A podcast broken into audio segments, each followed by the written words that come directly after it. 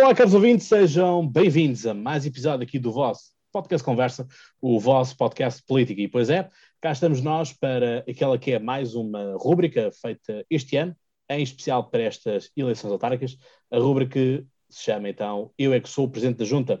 E, bom, nós estamos aqui com um candidato a Presidente da Junta, uh, nem é atualmente Presidente da Junta, mas assim é o nome desta, desta mesma rúbrica. Já cá tivemos um, o Miguel, da iniciativa, candidato pela Iniciativa Liberal de Cascais. Uh, devo confessar que estou a receber muitas mensagens de candidaturas liberais para virem, um, virem a este espaço, falarem das suas, das suas campanhas. Enfim, talvez seja por a Iniciativa Liberal ser um partido, uh, comparado com os outros, bastante recente, mas também se calhar mais adepto destas novas tecnologias, até porque Uh, obviamente que toda esta parte das, das eleições uh, são diferentes, vão ser eleições totalmente diferentes e, portanto, quem tem uma boa um, presença no mundo digital, acredito eu, que segue um espaço à frente. Não digo que ter mais ou menos seguidores na página significa que são mais votos, até porque nem todas aquelas pessoas que seguem significa que vão votar exatamente naquele partido, ou naquela página, ou naquele candidato. Uh, muitas vezes seguem, mas não seja para perceber o que é que está a ser feito daquele lado ou então por simpatia, mas são pessoas que estão na outra ponta do país e, portanto, se estás em Ponte de Lima, não podes votar, obviamente, em Faro. Uh, portanto, as coisas são assim. Uh, Bruno Horta Soares, permite-me brincar aqui contigo, candidato B da Iniciativa Liberal a, a Lisboa, não é? o plano B, que foi, que foi posto em, em prática, por assim dizer. Nós já nos conhecemos desde 2017, Uh, quando, quando me convidaste para estar naquele evento da, da, Iniciativa Liberal, em que veio cá também o Hans van Balen, que morreu este ano, se não me engano. É verdade. E, portanto, ali no, na timeout, no, uh, ali junto ao, ao Castré, o mercado da Ribeira. Portanto, um, Bruno, candidato B, candidato A, isso já não, já não importa para o, para o caso, portanto, é, é, será o, és tu que encabeças a lista que vai aparecer no, no boletim de voto no dia 26 de setembro, que eu apelo que toda a gente vote e que vote naquilo que acreditar, e portanto na candidatura que achar mais viável um, ou aquilo que representar melhor os seus interesses. Bruno, um, começar aqui por uma, por uma pequena síntese, portanto, obviamente dizer desde já que quem quiser vir a este espaço, que seja candidato a Presidente da Câmara ou a Presidente de Junta, uh, obviamente pode enviar uma mensagem para o Instagram ou para o Facebook do Podcast Conversa e depois é tudo uma questão de agendarmos uh, de acordo com as duas agendas.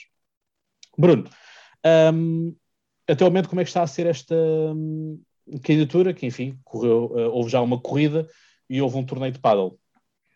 Assim, grosso modo.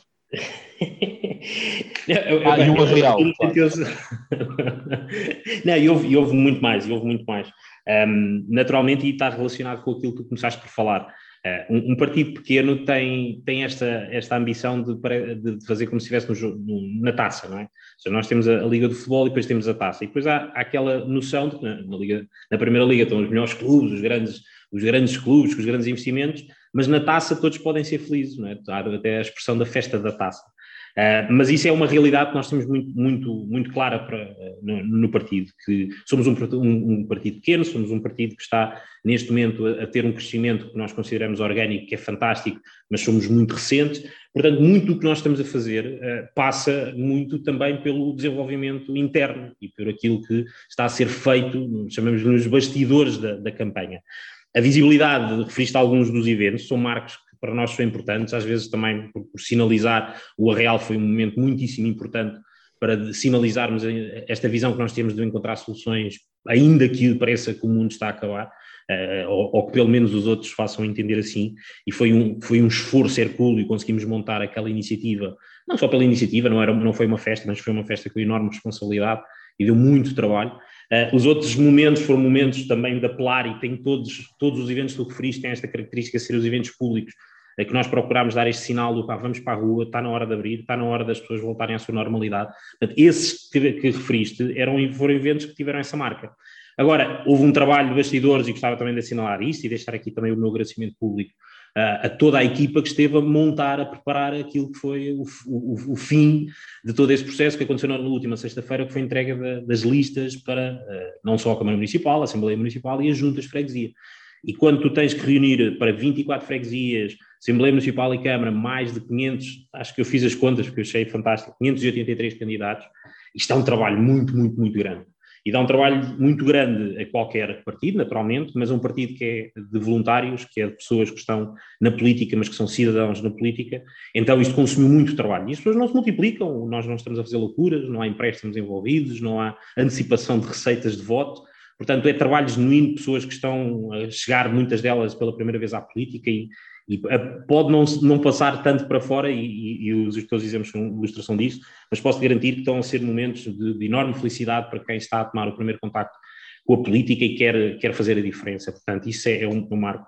Também não, é, não, não foi visível o trabalho que foi feito durante dois ou três meses uh, de preparação do programa, ou pelo menos das bases para o programa eleitoral. Uh, um programa que foi também há cerca de 15 dias uh, lançado de uma forma que nós achávamos que era surpreendente, e depois nós temos esta expectativa de queremos ser diferentes, uh, não só por fazermos diferente, mas porque achamos que também devemos dar este sinal de, de diferença uh, àquilo que é o entendimento que as pessoas têm da política. E nós achamos que deveríamos fazer um, um, um programa em modelo colaborativo público.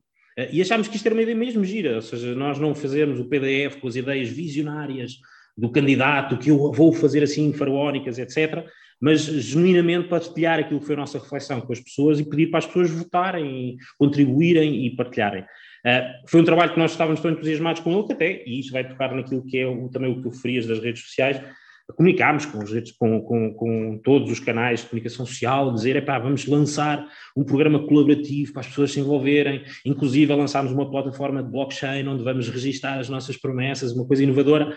Perguntas, saiu alguma coisa nos jornais, nas revistas, na televisão, na rádio? Zero. Bola, ok?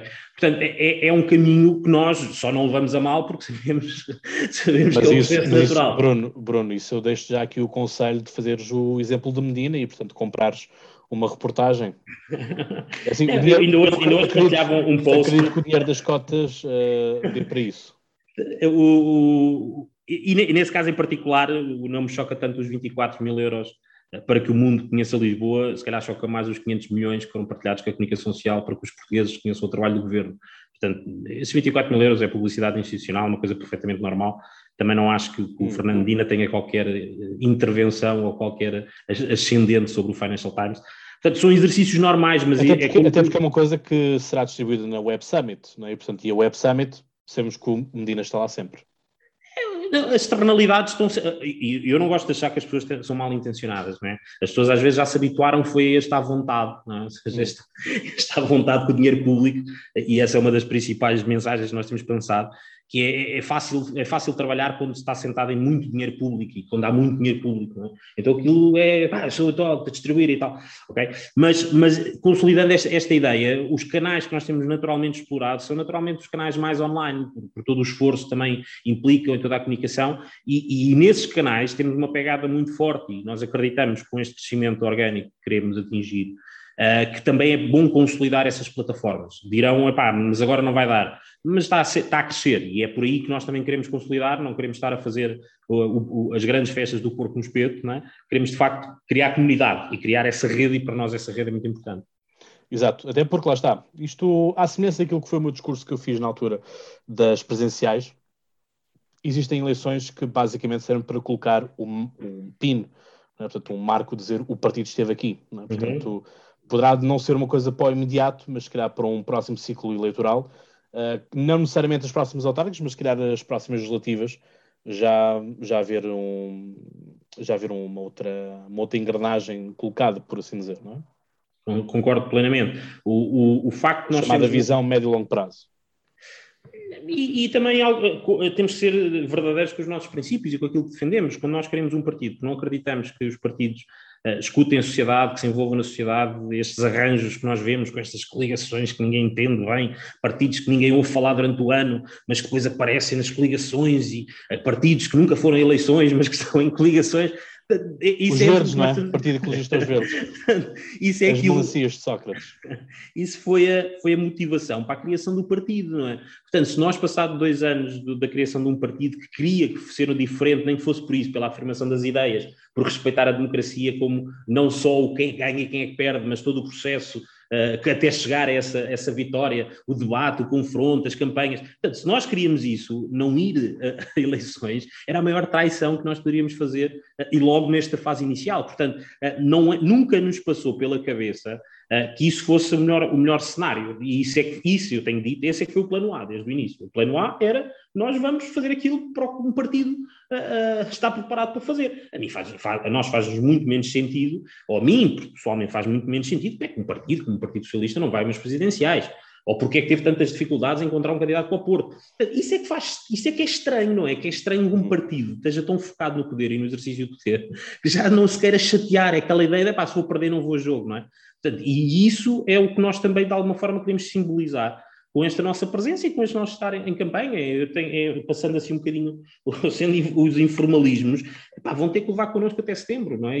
E, só, só, isso já é uma demonstração de que é para isto que um partido serve, e é isto que um partido deve, deve fazer. Muitos têm dito, epá, não, mas qual é que é a diferença? Vejam a diferença que o deputado liberal tem feito em 230, não é? É só um, é uma equipa de quatro pessoas, só que são os heróis, não é? São, estão ali no meio daquele, daquele filme, daquela novela toda ilustrada, pá, trabalham de sol a sol, e vejam a diferença que um deputado faz em 230. Portanto, é, é, essa, é essa a visão que nós temos. Se houver uma pessoa com uma madeira na rua, está a fazer a diferença. Se houver uh, esta, esta possibilidade de ser eleito um vereador, dois vereadores, vão estar a fazer a diferença. Se houver possibilidade de sermos deputados municipais, vamos estar a fazer a diferença.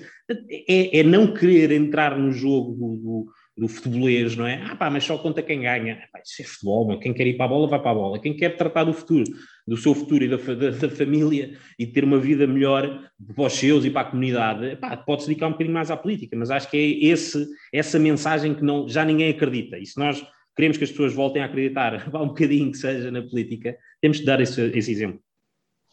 Muito bem. Bom, depois deste floreado todo, porque isto é tudo muito bonito na, na primeira parte, dizer que, que, a campanha está a correr bem e tudo mais, uh, vamos para aquilo que realmente importa, ou seja, aquilo que as pessoas vão votar no próximo dia 26 de, de setembro, que são as propostas, não é? Porque, enfim, uh, tal como já disse numa, numa outra entrevista, uh, enunciar, dizer títulos é muito giro, mas isso materializa-se em quê? É? Portanto, uhum. um, propostas, quais são as, principais propostas bandeira que, que tu e a Iniciativa Liberal uh, concorrem para estas eleições?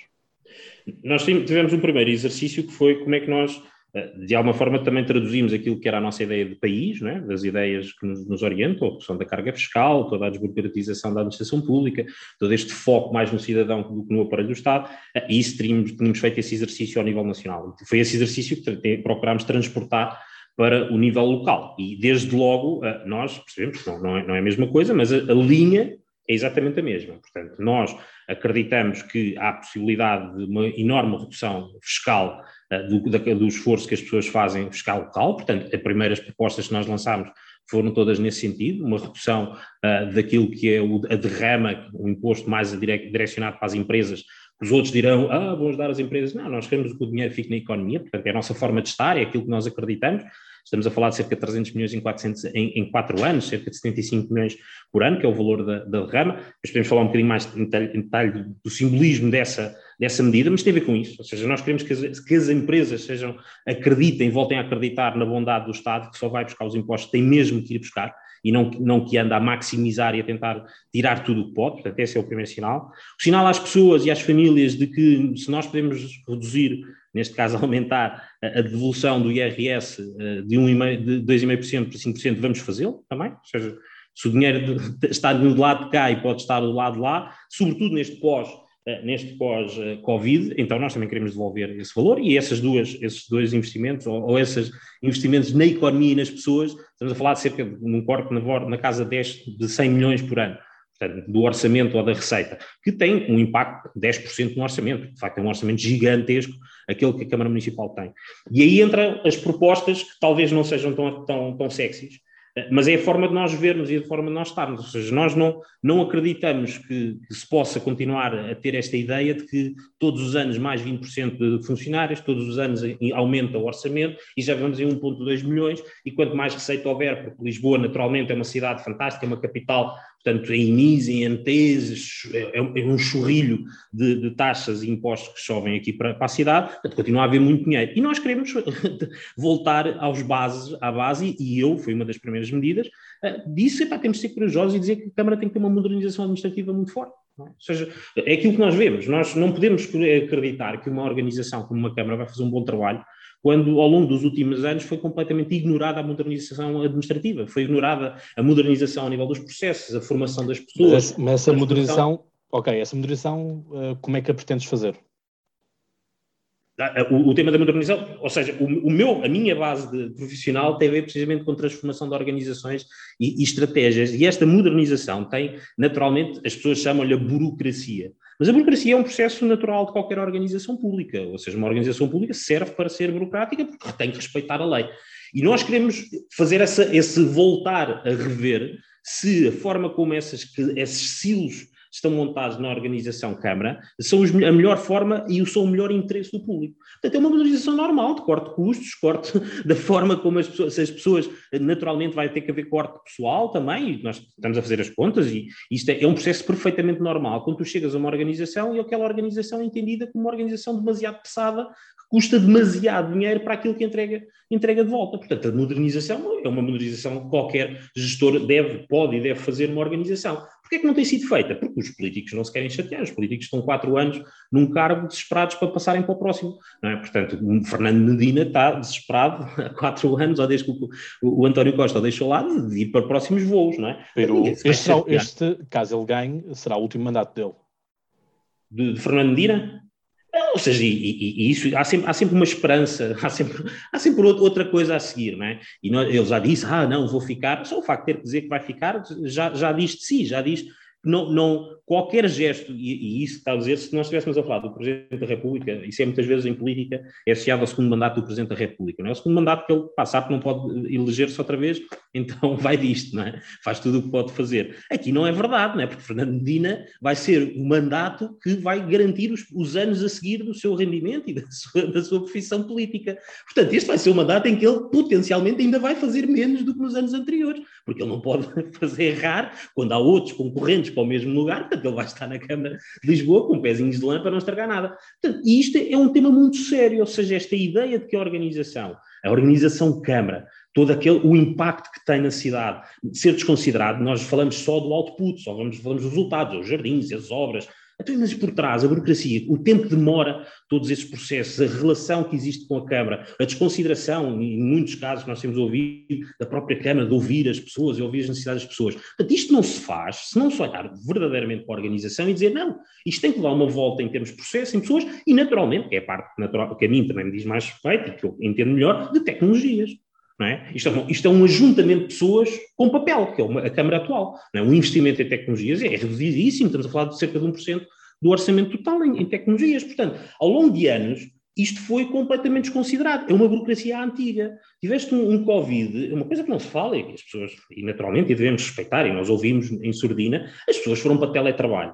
Mas é teletrabalho de telefone não é teletrabalho de computadores e de sistemas à distância, porque não há, não havia, não há esta visão da digitalização, não, não aconteceu nos últimos anos. Sim, as pessoas não podem levar os arquivos para casa, por assim dizer. Não, todas as pessoas que tinham processo a correr podiam ligar para a pessoa e a pessoa atendia do outro lado, sim, está lá, é da repartição. Olha, era para despacharem o processo. Não, o processo ficou lá. Ficou, é isso.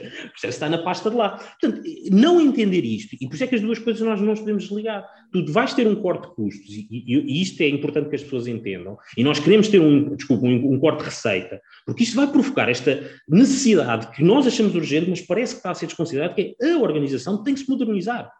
Porque se no passado isto já era exigente, toda a incerteza que nós vamos enfrentar no futuro, todas estas resiliências que se falam, nós temos mesmo que fazer um investimento de transformação. E, e, e, para, jogar, para lançar a última, a última ideia, que eu acho que é estruturante, portanto, a questão do, dos impostos para nós é fundamental, a questão da modernização está relacionada porque é a forma que tu também, obviamente, tens que conseguir ganhar mais otimizações, maior eficiência no processo, e um dos exemplos onde a burocracia impacta mais, e para nós é, é uma bandeira também chave, tem a ver com a questão da habitação. É? Nós temos, um, temos entrado agora nesta fase, há sempre temas, temas que circulam nas, nas, campanhas. E este ano a habitação é um tema, não é? De um momento para o outro, 40 anos depois da, da, Constituição, as pessoas perceberam que há uma coisa escrita na Constituição que diz o direito à habitação. E, e do, de um momento para o outro, o direito à habitação, que é um programa que nós, é um dos programas mais importantes que não se fala na cidade de Lisboa, mas que existe, portanto, os parabéns não só a Fernandina e aos que o gerem, o programa chamado Primeiro Direito, que é o programa que verdadeiramente acredita, é um programa, é um modelo que também é conhecido lá de fora, que é o House First, não é? Ou seja, quando tu tens uma pessoa num nível de carência e de desespero grande, nomeadamente os sem-abrigo, eh, tu não vais dizer, é pá, trabalha para conseguires uma casa, tens de fazer ao contrário. Portanto, o programa Primeiro Direito é verdadeiramente esse programa de direito à habitação. Ou seja, as pessoas, nós acreditarmos que as pessoas tiverem uma habitação um lar, é, eh, pode ser a mola para elas se desenvolverem e realmente voltarem a ter uma vida e serem cidadãos envolvidos e também integrados na comunidade. E esse é o programa que nós acreditamos, isso é a função social do Estado.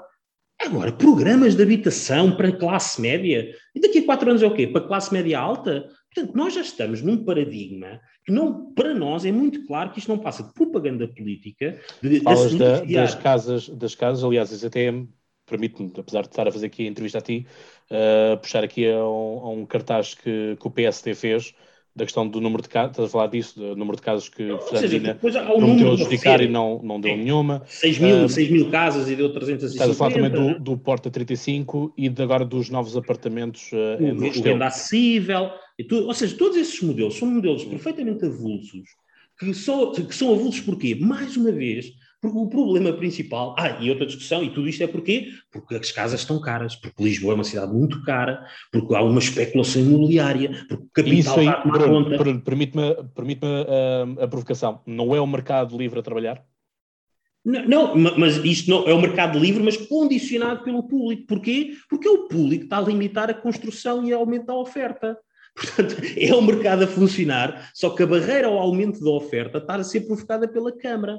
Portanto, esta é uma outra, é a bandeira seguinte que eu queria partilhar contigo, que é, para nós é muito importante, se acreditamos que, de facto, há esta necessidade de mais habitação para reduzir os preços, mas não é para reduzir os preços, é para as pessoas voltarem para a cidade. No novo censo já houve, houve, uma perda significativa na casa 2%, número de habitações e de pessoas. Portanto, isto está sempre a descer. Portanto, a nossa primeira foco não é, ah, vamos fazer 6 mil casas ou 5 mil casas e vamos meter, dar casas e inaugurar e fazer a festa da chave. Não, isto não pode. Estamos a falar de um problema muito mais sério. Estamos a falar de um problema que temos que inundar a, a, a cidade de construção. E essa cidade de construção, se estivesse a falar numa capital em que tu olhavas, façam este exercício, não é? Façam um exercício aéreo sobre uma cidade como Barcelona ou como Londres, vejam de cima, não há um espaço onde tu consigas construir, portanto, tudo aquilo está em equilíbrio de mercado, não é? Oferta-procura. Agora, façam uma vista aérea de Lisboa, Vejam a quantidade de espaço que existe por construir. Vejam a quantidade de espaço que se calhar tem projetos com aprovações prévias há mais de 10 anos e que estão na Câmara à espera de decisão. Vejam os próprios programas que a própria Câmara diz que quer desenvolver e que tem, está em curso de desenvolver, mas que demoram anos e anos e anos e anos a ser aprovados. Portanto, é este, este efeito tampão que a Câmara está a ter na cidade, que, no nosso entendimento, está a bloquear o aumento da habitação. E porquê? Porque há este estigma, há este estigma contra o capital, há este estigma contra os privados. A única forma que um socialista consegue entender uma relação com o privado é de cliente-fornecedor, portanto, old school. É? Nós compramos, fazemos um contrato, demoramos de cinco anos a montar um contrato e a blindar um contrato com todos os, os medos que nós, ah, eles vão nos enganar aqui, vão nos enganar ali, e depois, passados estes cinco anos, lançam o concurso, depois ninguém aceita o concurso, depois demora mais cinco anos a montar. Estás a perceber? Ou seja, há aqui um, um, uma carga ideológica num tema que é chave. Mas, por exemplo, então, como, é que, como é que eu faço, uh, como é que tu pretendes, neste caso, com a candidato, que um, um barraco na, na ajuda custe 100 mil euros, deixe de custar efetivamente 100 mil euros? Mas, mas se a pessoa que tem o barraco na ajuda quer vender a casa por 100 mil euros, é porque assim, é, é uma pessoa como, que quer comprar como a casa. Como deve dizer, eu sou aqui da Margem Sul e, portanto, Sim, tive, muito, tive, muitas pessoas que eram de Lisboa e passaram a vir para cá. Claro. Uh, não, e, se venderam, bem, e se venderam bem as suas casas. E a questão, e a questão é que os preços não, aqui da Margem Sul, que antigamente eram super convidativos, já não começam já a ser tão quanto eram. Mas continuamos a falar do mesmo. Eu não, não, não me choca tanto, ou neste momento, obviamente é um tema da requalificação, a própria Câmara também tentou requalificarem os prédios e fazer umas obras e gastou cerca de 400 mil euros por apartamento só em obras. Portanto, tudo isto, quando, quando estamos a falar do Estado, estamos a falar sempre de circuitos que, por burocracia, ah, têm tempo, uns passos e têm uma dinâmica que é uma dinâmica que não se adequa àquilo que é a dinâmica de mercado. E se nós estamos a falar de habitação, temos que fazer sérios e dizer isto é um mercado, isto é uma indústria. Portanto, existe um conjunto de players em toda a indústria, desde, desde os promotores, os construtores, os imobiliários, os gestores de ativos. Portanto, há toda uma cadeia de valor que está disponível para ser aquilo que no passado, pelo menos eu recordo, antes da Expo 98 e a própria Expo 98, tiveste um sentimento dos construtores da cidade. Tu tens um edifício aqui no início da, da, da parte das nações, uma, uma obra aos construtores da cidade. Porque as, pessoas, as entidades eram envolvidas, havia este espírito de ter nos privados uns parceiros da construção da cidade. E hoje isso morreu. Hoje os privados são para controlar, cuidado, o que é que eles vão fazer, porque não só o Partido Socialista, é todos, todos depois a esquerda que uh, uh, apoia e mantém, não só no governo, mas também aqui na Câmara, não é? Ou seja, a Câmara é apoiada por um, por um, por um deputado, uh, por um deputado, não, por um vereador do Bloco de Esquerda. Portanto, todas estas dinâmicas levam a que as pessoas que verdadeiramente querem construir, querem investir, tenham um tema de imprevisibilidade tal que só alguém com muita coragem, e nem é muito dinheiro, é muita coragem, é que se mete nisto. Isto é um tema de risco significativo. O preço das casas aumenta, e é o que me dizem, eu tenho que acreditar nisso, também em parte muito significativo pelo tempo que demora a construção. Não é? Ou seja, todos estes processos estão pendurados aonde? Na Câmara nos ciclos da Câmara, na gestão da Câmara. Portanto, nós queremos voltar a esta ideia de não só construção e, planeamento e promoção imobiliária em conjunto, tudo o que nós estamos a falar, se nós estamos a falar de um problema que de facto a Câmara quer ajudar, e os terrenos em última análise são da Câmara, e há planos para a Câmara, a Câmara pode naturalmente ser promotora e as políticas públicas, e injetar políticas públicas, eu não sou nada contra o não, deixa andar, vende. Não, as, as câmaras podem perfeitamente juntar-se em parceria com, este tipo de, com estas entidades e desenvolver os planos.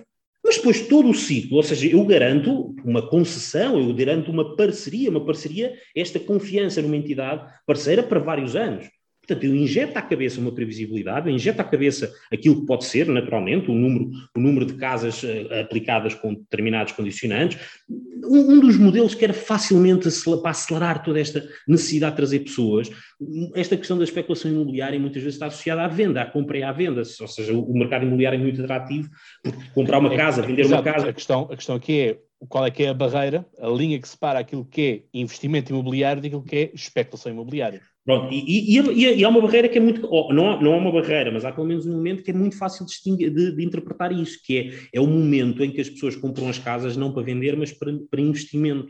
É? E isso é o risco da especulação Porque imobiliária. Tu agora, Lisboa entrou na mesma lógica que muitas outras capitais europeias, que é a ótica do leilão, ou seja, temos um português que dá, vamos pôr hum. aqui os 100 mil euros pelo barraco na ajuda, mas vem um francês e paga logo 200 mil. É. Portanto, vende-se logo ali ao, ao, francês, por assim dizer. Mas, mas, nós mas olhamos respeitando e é o, o mercado, a Lisboa, não é? Respeitando o mercado, porque, porque assim, é, é, é, essa a globalização em que vivemos, para o bem e para o mal. Há um fenómeno que é o tal fenómeno da tal linha, que é, será que o francês depois vem morar para Lisboa? Não é? E o interesse da Câmara é que as pessoas venham morar para Lisboa, que venham gerar negócio, que venham gerar serviços, que venham gerar emprego. Nós queremos ter, queremos repovoar a cidade. Nós não queremos vender a cidade, não é? E esse fenómeno consegue ser lidado, e é uma das propostas que nós temos, numa promoção ou das políticas públicas não assente na promoção da venda, porque isso, de facto, poderia não ter, pode trazer, poderia ser, ser, ser mais uh, viável se tivesse um problema, por exemplo, de, encaixe financeiro no curto prazo, portanto, querias vender e, e, ter o teu dinheiro, mas numa lógica de projeção de longo prazo, há, os modelos de build to rent são modelos muitíssimo interessantes. Ou seja, em que a construção e aquilo que é a direção que a Câmara te vai dar, ou a política pública que vai dar, é dizer, nós vamos apoiar, vamos, vamos permitir que termos esta parceria há 25, 30 anos, 50 anos, mas as casas são construídas para aluguer. Hum. E tu dizes, é pá, mas isso é interessante, há muitas entidades que o que querem é isto. O mercado imobiliário é um mercado de longo prazo, é um mercado que estamos a falar de um investimento de um fundo, de pensões, etc. É isto que quer. É pá, isso eu compro já. Ou seja, um, um, um, investimento estável durante 50 anos numa capital como Lisboa é já. Estás a perceber? E o que é que isto permitia? É que toda a construção, de facto, vinha trazer pessoas.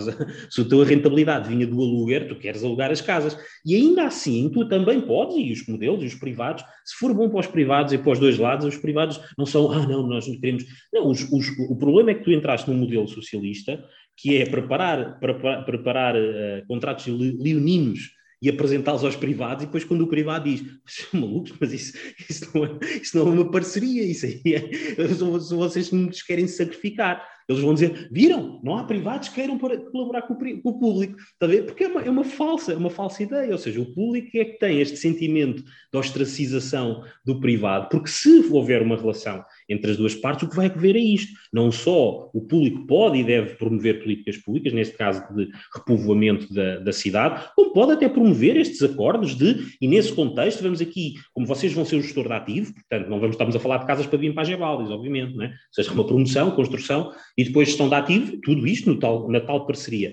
E estas entidades gestoras de ativos, ah, ok, se, for, se houver um conjunto de ativos tem que ser normalizados ou tem que ser alinhados com um conjunto de tabelas mais, mais de promoção por políticas públicas que possam existir, as entidades, perfeito. Agora, o que, no, o que, nós temos que fazer entender às pessoas é que a intervenção do público, e aqui público, para nós não é público em teoria, é público de partido. Porque a mim não me choca o serviço público e o Estado, tanto como me choca o partido e os partidos e as decisões partidárias e as decisões com ciclos de quatro anos. Isso é que me choca. E quando estamos a falar de, de, de habitação, ainda me choca mais. Portanto, nós estamos a falar de modelos parecidos, quando nós vamos lá fora, em que o público que existe é, amigos, preciso trazer pessoas para, para a cidade, ajudam, ajudamos. Mas depois todo o processo a seguir, não vai haver, a vereadora vai dar a chave e vai trazer. Viram o, o Fernandino fazer um filme? Aqui está uma casa ao pé do. do, do parece o, o, vendedor da Remax, mas isto, isto, isto está na cabeça. E trazer uma bilha de gás. Mas a, questão, mas a questão é: vamos continuar a ter cenários em que um estudante que queira vir para Lisboa vai pagar 600 euros por um quarto? Uhum. Portanto, o, o, o a questão é esta, percebes? A mim, a mim nem é a questão da, da construção e, e hum, compreendo claro. que, que essa parte de se, se tens mais casas, uh, usando aqui a, regra básica do mercado, a oferta versus procura, etc, etc. E, portanto, se há mais baixa, se há menos uh, sobe, etc. Uhum. Uh, mas a questão é esta, é na carteira das pessoas, o que é que isto vai concretizar? E aí entramos noutro capítulo, que é o, o, capítulo da segurança e do apoio social, não é? E, quem é que deve apoiar e o que é que deve apoiar. Desde, desde logo vamos, vamos vamos colocar isto por camadas. Há uma camada nacional, do, governo, do, governo nacional, há uma camada municipal, depois há uma camada de freguesia, ok? Alguém que queira vir para Lisboa morar é uma responsabilidade social, em última análise, do Estado, não é? Ou seja, alguém do Porto quer vir para Lisboa, ou seja, naturalmente eu quero financiar a pessoa, não é? A Câmara Municipal de Lisboa vai pedir, vai pedir aos contribuintes de Lisboa para construir habitação para os estudantes jovens que vêm do Porto? Ou seja, todos estão a construir, ou seja, eu percebo que todos gostem de fazer, vamos ajudar os jovens, mas eu quero ajudar um jovem lisboeta que se calhar quer ir para Madrid, ou quer ir para, estudar para Londres, ou quer ir, isso é que eu quero ajudar. Portanto, como responsabilidade, primeira, não quer dizer que depois não possa haver destes programas, inclusões dessas variáveis, Agora, temos que nos decidir, não é? Toda a gente andar a fazer campanha a dizer que vai ajudar os jovens. O, o Primeiro-Ministro diz, vamos ajudar os jovens. O Presidente da Câmara diz, vamos ajudar os jovens. O Presidente da Junta diz, vamos ajudar os jovens. O jovem é o mesmo. E depois, se calhar, vamos ouvir o jovem e andar o jovem a trabalhar para ir pagar os estudos. Há aqui, há aqui fuga, há aqui assaltar, há aqui qualquer coisa que não está a funcionar. Portanto, esta ideia de jogar com os jovens e os pobres, epá, a mim não, não, eu, não, eu não me deixo influenciar por isso. Porque isso é a linguagem de quem não quer entender os problemas e quer dizer, os jovens. Vamos dar uh, os transportes para os jovens. Mas todos os jovens precisam de coisas grátis. Não há jovens que têm, têm, têm possibilidades de pagar as coisas e têm as suas famílias e têm os seus trabalhos para pagar as coisas. É os jovens ou os idosos.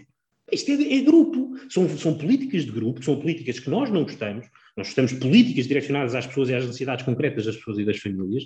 E não, não contem comigo para ver isto para os jovens para as pessoas. Não. Ou seja, cada euro gasto para apoiar alguém é o euro que alguém, outro alguém, está a abdicar também da sua família para poder ajudar, para poder contribuir para a sociedade. Portanto, não, venham, não me venham pedir a mim, à minha família, à tua família, à família das pessoas que estão a pagar os impostos, para irem pagar impostos para jovens. Não é? Muitas vezes para voltar. Ou seja, olha, pronto, então, olha, eu pelo menos também vou, vou andar grátis, não é? Olha, os transportes são, são grátis. Mas são grátis, são grátis, não são grátis, estão a ser pagos com impostos de pessoas que se calhar não precisavam de andar grátis. Portanto, esta ideia que eu acho que está tão amarrada, as pessoas estão tão habituadas a esta ideia do grátis, do dar, do Estado, que não se percebem daquilo que para nós é fundamental e que acreditamos cada vez mais que para os jovens é fundamental. Sempre que o Estado está a prometer alguma coisa grátis, está, está a escolher por ti. E isso é para nós, é, é a mensagem fundamental para nós. Não deixem que os Estados escolham por vocês. Então, não deixem como, é que evitamos, como é que evitamos então que os jovens estudantes paguem 600 euros por um quarto em Lisboa? Então, mas queres que eu diga o óbvio que, que tem que trabalhar? Ou seja, eu não sei, eu quando vim para Lisboa, depois tive, também vim trabalhar para Lisboa, aluguei um quarto, se calhar era mais barato na altura, já nem me lembro, mas depois tive que quis ir tirar uma pós-graduação e voltei para a casa da minha avó e fui tirar a pós-graduação. Portanto, naquele ano também não consegui pagar a casa e depois tirei a pós-graduação e depois voltei. Portanto, são, são, dinâmicas. Cada um tem que se dar o seu melhor para conseguir atingir os seus objetivos.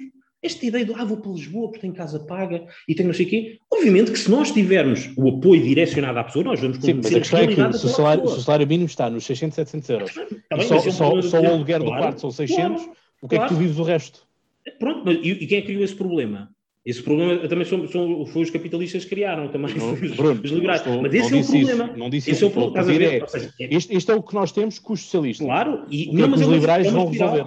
É uma espiral, não é? É uma espiral. Que é, os ordenados são baixos, mas porquê? Porque o nosso modelo económico socialista está falido, não é? Ah, mas está baixo, então nós vamos aumentar os impostos para as pessoas que têm os impostos baixos, baixos por nós, nós ainda saímos como os heróis a dar as casas grátis e apoiar os jovens. Toda a vida houve apoio a jovens, eu recordo-me ou seja, havia apoio, apoio jovem no secundário, havia apoio jovens na, na, na, na, universidade, mas apoios direcionados às pessoas.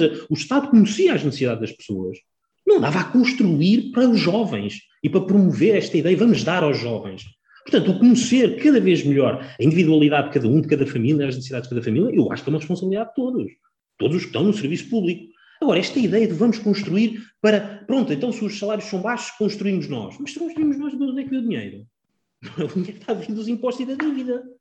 Portanto, não está a vir, ou seja, há aqui um, um, um, perpetuar de uma ideia que temos que ser nós, como iniciativa liberal, a dizer, pá, que chega, não é? Não são as casas tão caras, são os ordenados tão baixos, e os ordenados tão baixos por estes senhores que se estão a candidatar para o lugar que eu também estou a candidatar. Não foi, ah, não, foi baixo porque sim. Não, não é baixo por sim. É porque estes anos todos de governação foram destes senhores que aqui estão não é? E esta ideia alguém tem que passar, não é? Ou seja, não, não, não é um acaso, não é um destino de nós termos, como tu disseste, um ordenado mínimo de 650. Mas pior ainda, não é um acaso, não é um destino, teres um ordenado médio de 950. Isso é que é dramático, não é? Ou seja, tu tens pessoas que naturalmente em determinadas fases da vida ainda estão no ordenado mínimo, isso é, é preocupante. Agora, 950 euros um ordenado médio. Quase 50% das pessoas não chegam ao limiar de pagar IRS. Mas isto é, um, isto é um Estado, isto é um país está suficientemente motivado para avançar. Isto é um, um, um, país cheio de pessoas cheias de necessidade. E o Covid não veio ajudar nada. Por isso é que nós acreditamos. Se há aqui sinais, não é? sinais externos, o Covid tem que ser esse momento. Ou vamos voltar a 2019 e voltar a, acreditar nos socialistas e na esquerda a dizer que agora é que é, não, agora é que nós vamos conseguir. Não, eles não entenderam, agora é que vai ser, não é? Então vamos, vamos mudar, vamos mudar e vamos avançar. E essa é a nossa convicção. É que isto não são umas eleições, isto são as eleições. Isto são as eleições em que as pessoas podem sair de casa, as tais 49% das pessoas de Lisboa que não saem não vão votar, devem sair de casa e dar um sinal. Aquilo que tu dizias, o apelo ao voto é fundamental. Se depois de um ano fechado em casa, depois de todo este mundo, as pessoas não dizem, pá, não têm um gesto de esperança do, pá, olha, se lixe, votar a iniciativa liberal, deixa ver o que, é que, o que é que vem dali, não é? Portanto, se não querem dar este sinal, epá, é, é uma mensagem que nós também teremos que retirar, mas é triste por este sentido, que isto, as pessoas podem mesmo, as pessoas não estão a perceber o potencial e o poder que podem ter nestas próximas eleições. O sinal que podem dar ao país, à cidade naturalmente em primeiro, mas ao país do, não, estas eleições são para votar. E vamos votar porque queremos acreditar que o Portugal pode ser diferente aqui para a frente. Portanto, quanto a este jovem que está no quarto de 600 euros, portanto, é esperar por umas novas eleições uh, legislativas e esperar que a iniciativa liberal uh, entre para um governo para que o salário mínimo nacional aumente, por assim dizer. Ah, não, ou, ou, ou, pedir para uma maior flexibilização das leis do trabalho para poder ter um emprego que lhe pague uh, e que possa, com a flexibilidade que ele achar, poder ganhar dinheiro e não ter que pagar impostos cada vez que se levanta da cama, não é? Para ter um estímulo de acreditar mas, mesmo. Não, mas isto será, será tudo uh, vindo, vamos chamar, vamos chamar assim, do poder central.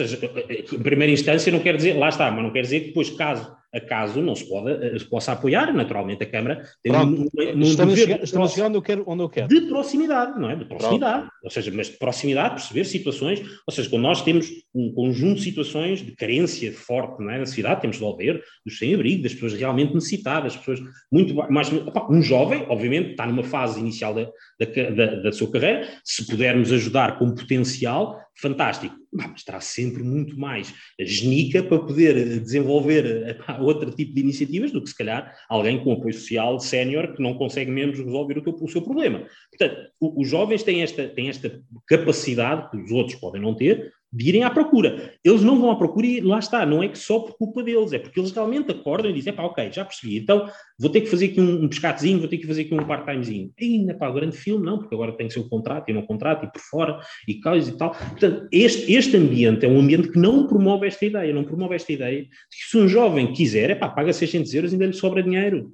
Porque o trabalho é valorizado e o trabalho que ele for dedicar ajuda-o a pagar aquela, aquela, aquela, aquela universidade. E se for para estudar à noite, vai estudar à noite e trabalhar dia, porque é essa garra que nós queremos ver nos jovens. Os jovens que podem mesmo fazer a diferença e querem fazer a diferença.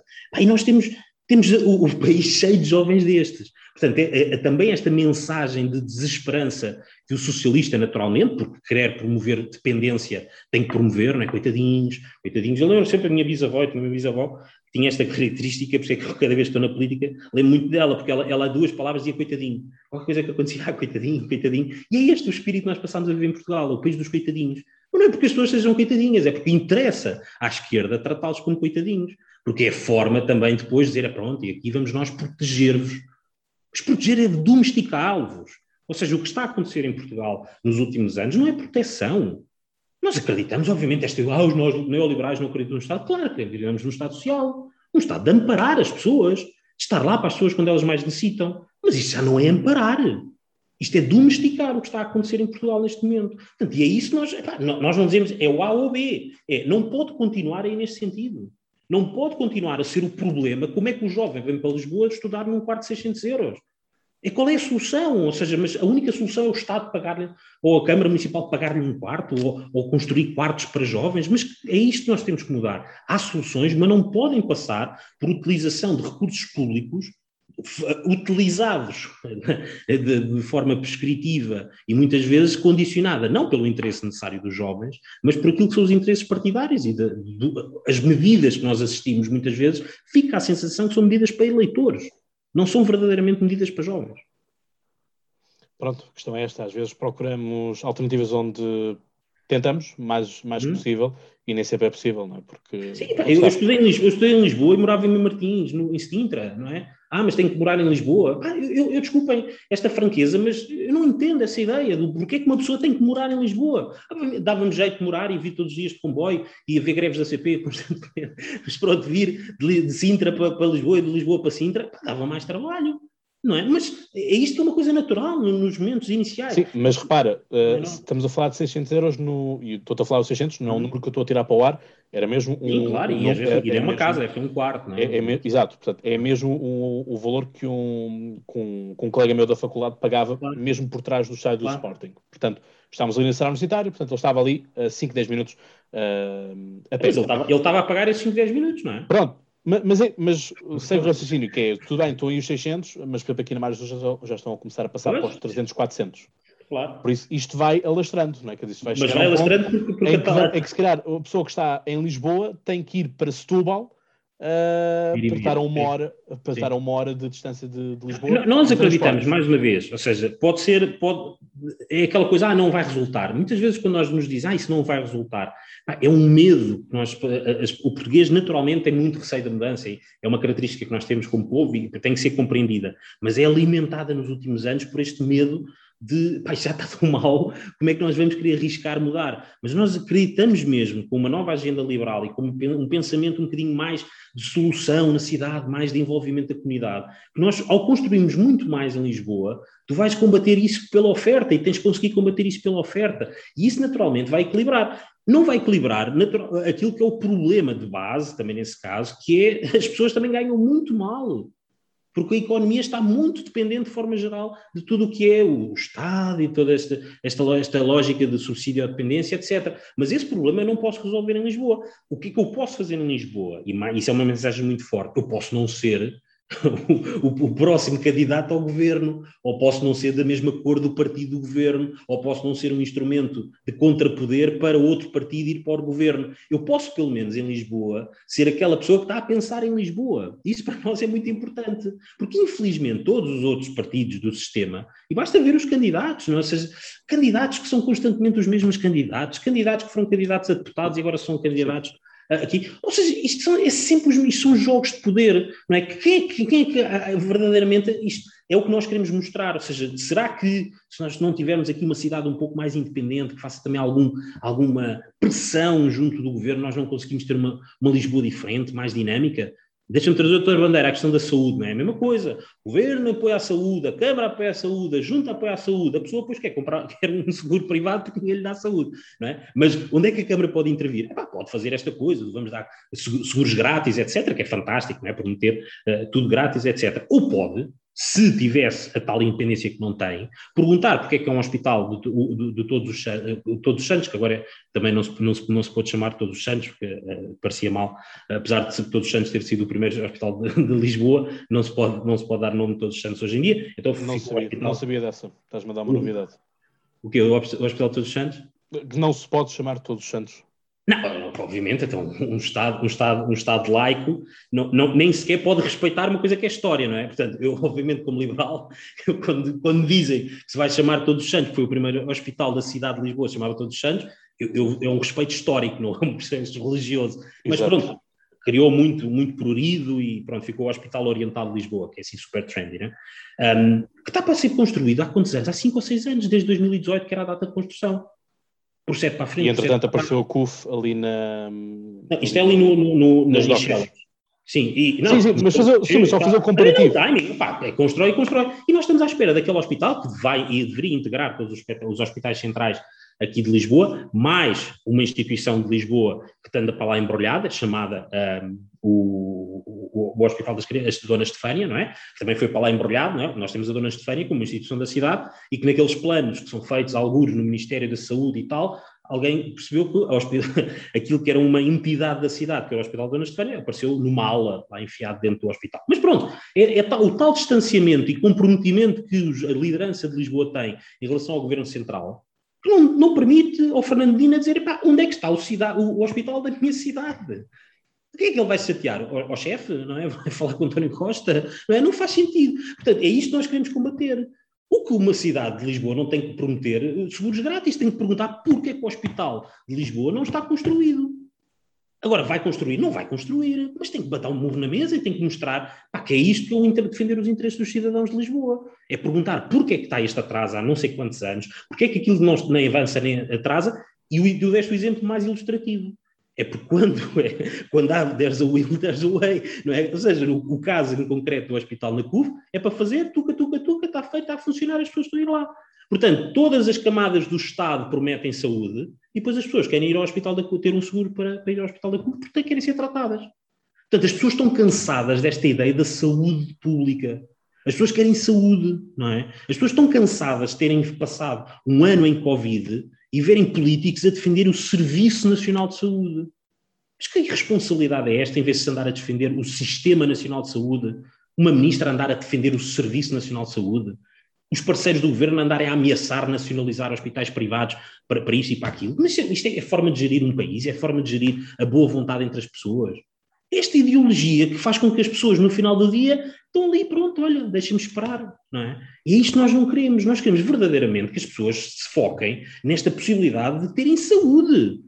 Isso não dá no, privado, no público, dá no privado, ou seja, é esta ideia de colaboração, o nome está definido, Sistema Nacional de Saúde, até tem o mesmo nome, podiam continuar a, a promover o SNS, não é? Agora, este é combate em coisas como a educação, a saúde, o público, o privado. Pá, não há educação pública e privada, não há saúde pública e privada. Há saúde e há educação. Entrega através de diferentes formatos, mas o foco tem que deixar de ser a entrega. Vamos defender o serviço público. Eu quero defender a saúde das pessoas. Não é? E é essa mudança de paradigma que nós queremos, queremos fazer que as pessoas acreditarem que é possível. É possível que elas combatam ou que lutem pela sua saúde que naturalmente poderá passar por, pela existência, naturalmente, um Serviço Nacional de Saúde.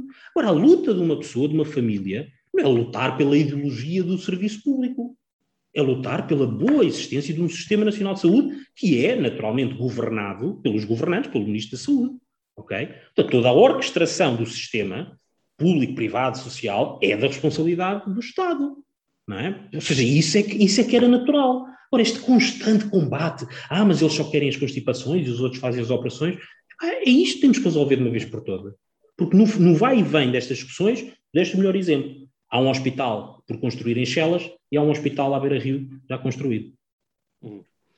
Uh, bom, olha, deixo-te aqui o desafio que, se quiseres aqui no Seixal, ganhe-te, porque o Hospital do Seixal, eu tenho 26 anos e, e ainda eu não era nascido, já se andava a falar disso, e ainda, ainda hoje não existe. Portanto, Enfim. E eu, eu faz-me choque depois como é, como é que as pessoas. Mas depois CDU, mas repara, mas depois aqui a CDU Seixal uh, diz que está em luta com, com o governo, estão sempre em luta. Estão em luta com o governo, que é de esquerda, uh, e portanto não foram capazes de aproveitar a geringonça para fazer isso. O PS Seixal diz que está tudo coordenado para, para Agora se fazer. É que é? Portanto, claro. a primeira pedra já foi lançada, não sei quantas vezes, para ser honesto. Uh, mas pronto, é, é, o que temos, uh, é isto. Uh, mas pronto, mas depois também há aqui a, a parte da, dos seguros de saúde. e pronto, tenho, tenho pessoas que trabalham diretamente com, com seguros de, de saúde, que, que os fazem, que, que trabalham nessa parte toda de como criar um pacote, etc, etc. E houve também muitas alterações que tiveram que ser feitas, porque havia coisas que uns cobriam e outros não cobriam. Portanto, claro. nem todo o seguro de saúde claro. também é igual. Portanto, enfim, às vezes também Uh, só, só ter um seguro não, não se está seguro. mas, assim mas tem, uma, tem uma coisa boa que é, uh, é criado, e cada vez mais essa, a indústria dos seguros tem evoluído bastante nesse uhum. sentido, uhum são criados em função da pessoa, das necessidades da pessoa. Sim, sim, sim, sim. Não é o hospital para todos e depois não dá. É para todos, mas depois não dá para ninguém. Não, ali, pronto, há ali uma gestão de expectativas. E se uma pessoa. E, e porque aí nós, obviamente, esta questão dos apoios, nós estamos sempre a falar dos grátis, eh, mas nós já falámos no passado, para nós, pode-nos fazer sentido, mais uma vez, na necessidade, apoiar as pessoas. O tal, o tal varia, mas pela varia, pelo variável, por permitir às pessoas terem o tal acesso ao Sistema Nacional de Saúde. E é isso que nós queremos promover, a existência de um sistema de colaboração público-privado e, e, e, social que seja orquestrado na medida do possível pelo Estado, o melhor que possam, mas que também dê esta estabilidade aos privados poderem montar os vários pacotes em função, e não ninguém vai ficar de fora. Ninguém vai ficar de fora porque o Estado a apoiar pode apoiar precisamente no diferencial. É? Se alguém diz, olha, mas a mim o seguro está-me a sair mais caro porque tenho esta morbidade, etc. Pá, pronto, então aí pode haver o apoio no diferencial, o Estado faz o diferencial nisso, ou seja, há, há inúmeros modelos.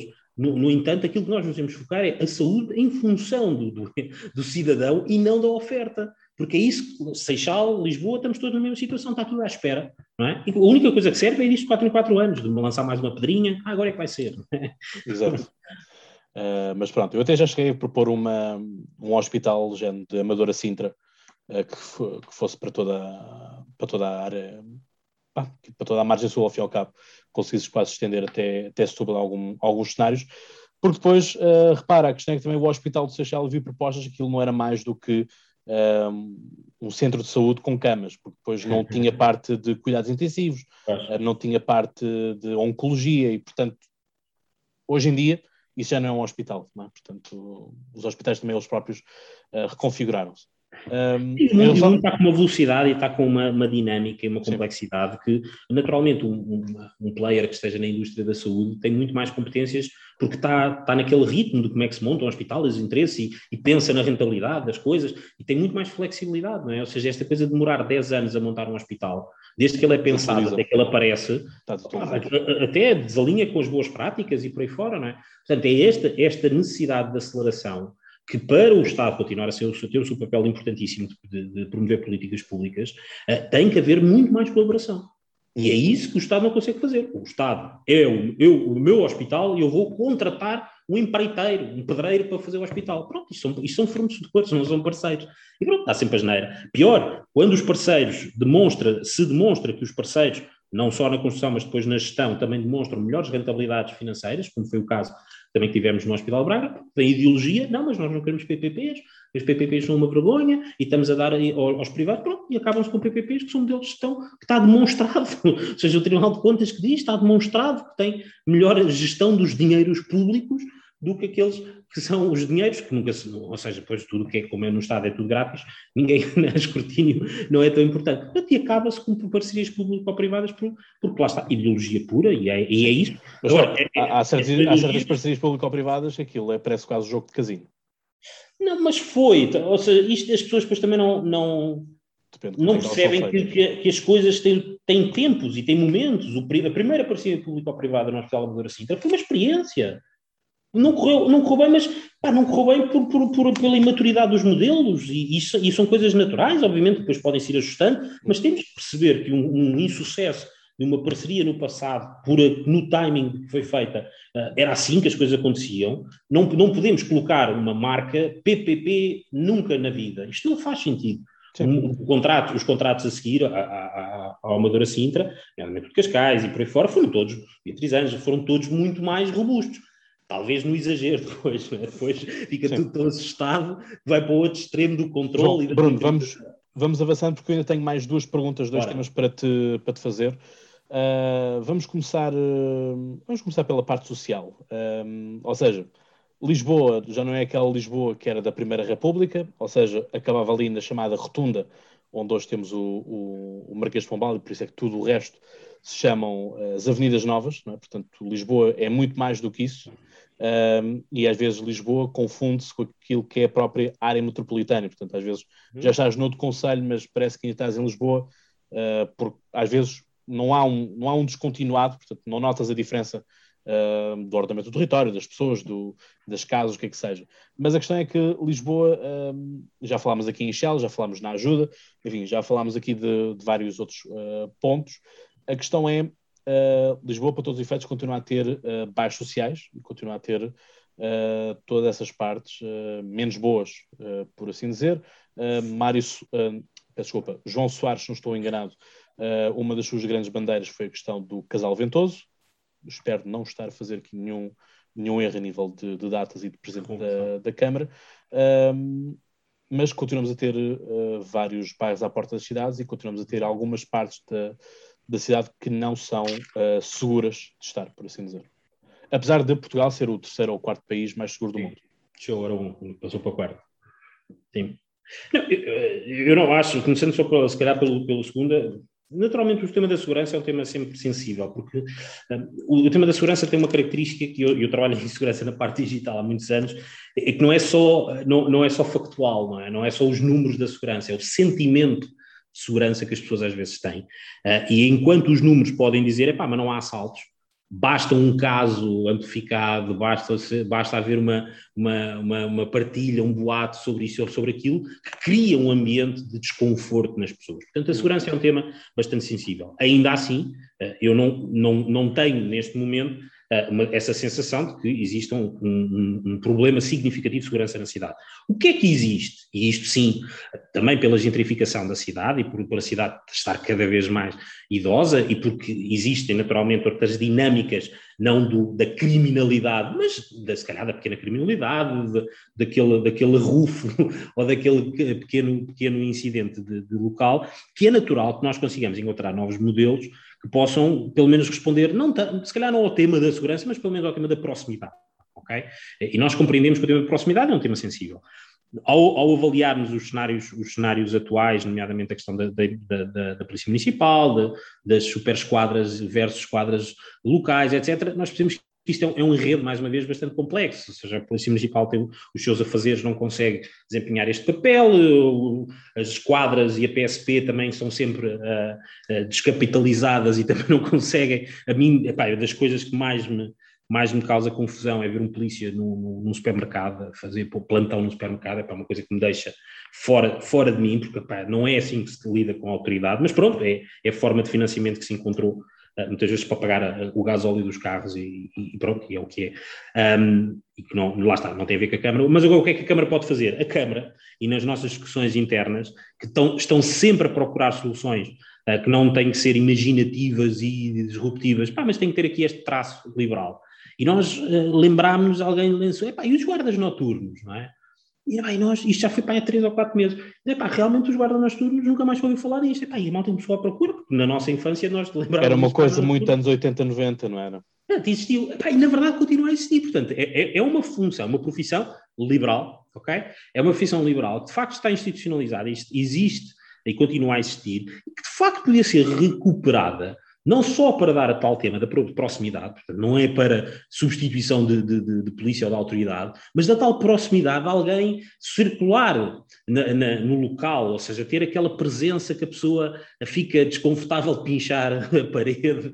mas, a questão, é que competências, mas a questão é que competências tem esse guarda uh, noturno. É, porque, é assim, da lei, ou seja, é da lei. Não, não, é mas a questão é que, os seguranças, sim, a, questão, a questão é que tu tens muitas vezes seguranças em lojas, em lojas sim. de cidadão, em centros de saúde e tudo mais, que a função deles basicamente são uma extensão da secretaria e portanto aquilo que estão ali a fazer claro. é não, basicamente dão-te dão dão dão as senhas e quando há um conflito qualquer já não se metem porque não têm capacidade de espera. Mas, mas os, nós, lá está, por isso é que queremos sempre dar esta nota de que uma coisa é criminalidade, uma coisa é recorrer a crimes, emergências e não emergências, mas num contexto de crime. Outra coisa é a proximidade é alguém estar e ser entendido como a pessoa que bate aquela rua à noite. E isto evita aquilo que às vezes são. Ou seja, quando nós dizemos Portugal e Lisboa não, não é uma cidade com, com criminalidade, mas nós não queremos que venha a ser, nem esperar que venha a ser. Portanto, às vezes o, o evitar aquele ignite, né, aquele uh, início destes problemas, só tem a ver com isto, é para andar sempre ali alguém que não é mais do que um hub, como tu estás a dizer, ou seja, não, é, não vai ter uma intervenção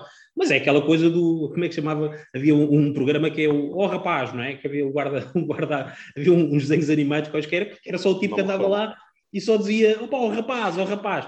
Porque é essa proximidade que pode fazer falta às pessoas, aquela proximidade da, da senhora que sai e que, sai e vê os programas da manhã a dizer que esta foi assaltada, esta foi violada e esta foi maltratada e que depois tem medo de sair à rua. Ah, mas o senhor Abel passa ali, está ali, epá, e venha lá comigo ali ao supermercado. Portanto, são profissões liberais que têm todo o enquadramento, e aqui a única, a única nota que nós, lá está, para também depois não ser tudo, eh, olhar para o passado, nós questionamos porque é que não pode haver uma alteração legal que faz, faça com que o guarda noturno possa também ser um guarda diurno.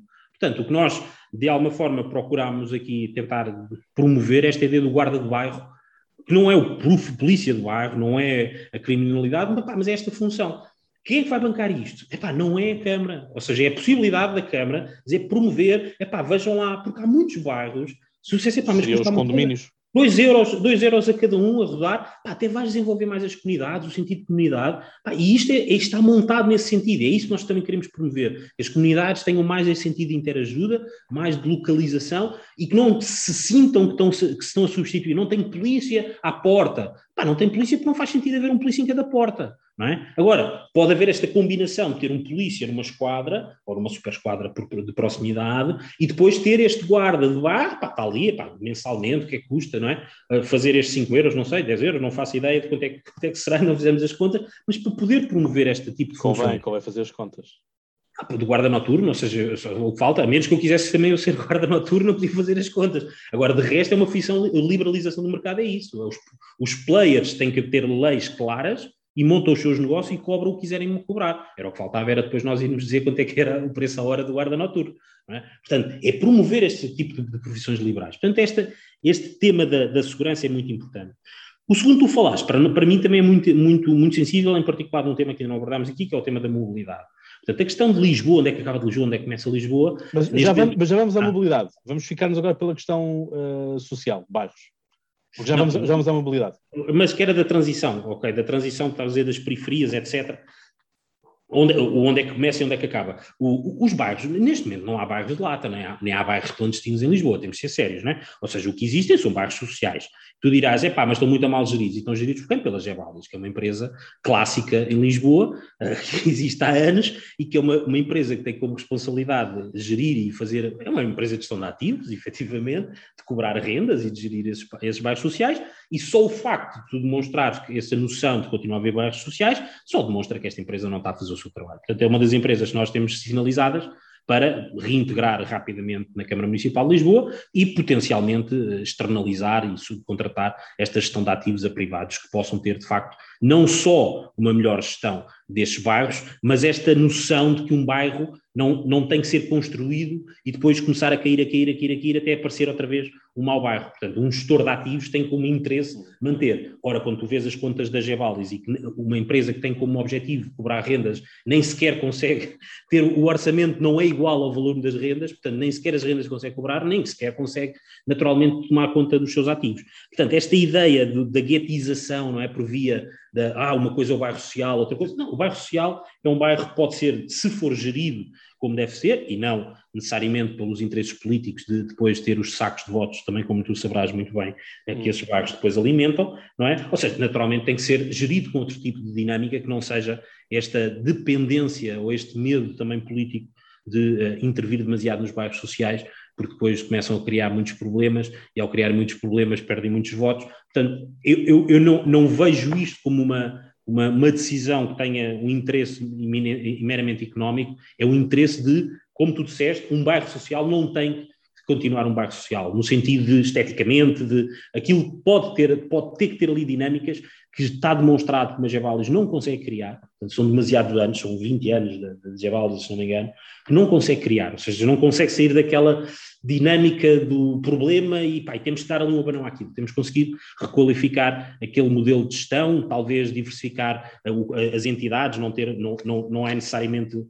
uma entidade que pode substituir a Jabalis, pode haver uma, uma subcontratação a vários, um bairro a, vários, a vários gestores ativos, há imensas entidades que podem, podem fazer isso, portanto é um dos temas que nós queremos reavaliar para que os bairros sociais não possam ser um fim, mas possam ser o início de qualquer coisa. É isso nós queremos, que possam continuar a haver esperança nos bairros e que não é só pintar as paredes, não é? Agora, pá, depois é, vem as modas. Agora, os bairros sociais são todos felizes porque a Câmara Municipal de Lisboa contratou uns artistas para pintar as paredes e fazer uns grafites e, e, com isso as pessoas já se vão sentir melhor. Pronto, nós queremos muito mais, não é? Não queremos só a parte estética, queremos mesmo que as pessoas possam voltar a ter esperança e é isso que Sim, porque lá está, ah, existe sempre aquela questão, não é? Se pergunta, perguntamos sempre se, se o ser humano nasce bom Uh, mas o meio é que o condiciona, não é?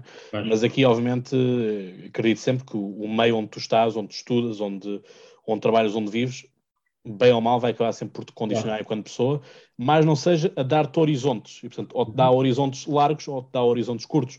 E, portanto, quando tens ali um, cenários de, de, droga, crime e, violação, um, e prostituição um, à mão de semear e até, até dá para ter umas croas e com, compras uns BMs de vez em quando.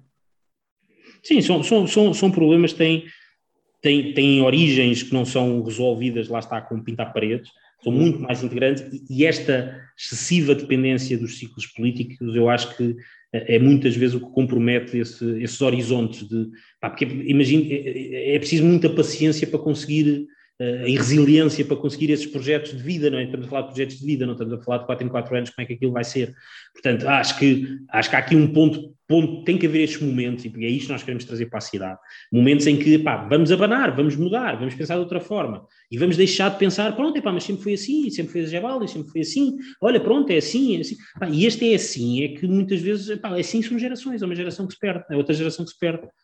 É? E é este continuar, lá está, não é, não é só o que é, o que, é que vai dar, o que é que, o que, é que a Câmara pode dar. Epá, eu, eu acho que nós darmos este sinal de que queremos novos políticos, novas políticas, já vamos dar esperança, esperança de, pá, olha, deixa ver se estes, se estes ainda erram pior, não é? Pá, mas pelo menos perceber que tem que ser outros a, a, tentar mudar, a mudar o rumo das coisas e não podem ser os partidos de sempre a, a fazerem coisas diferentes.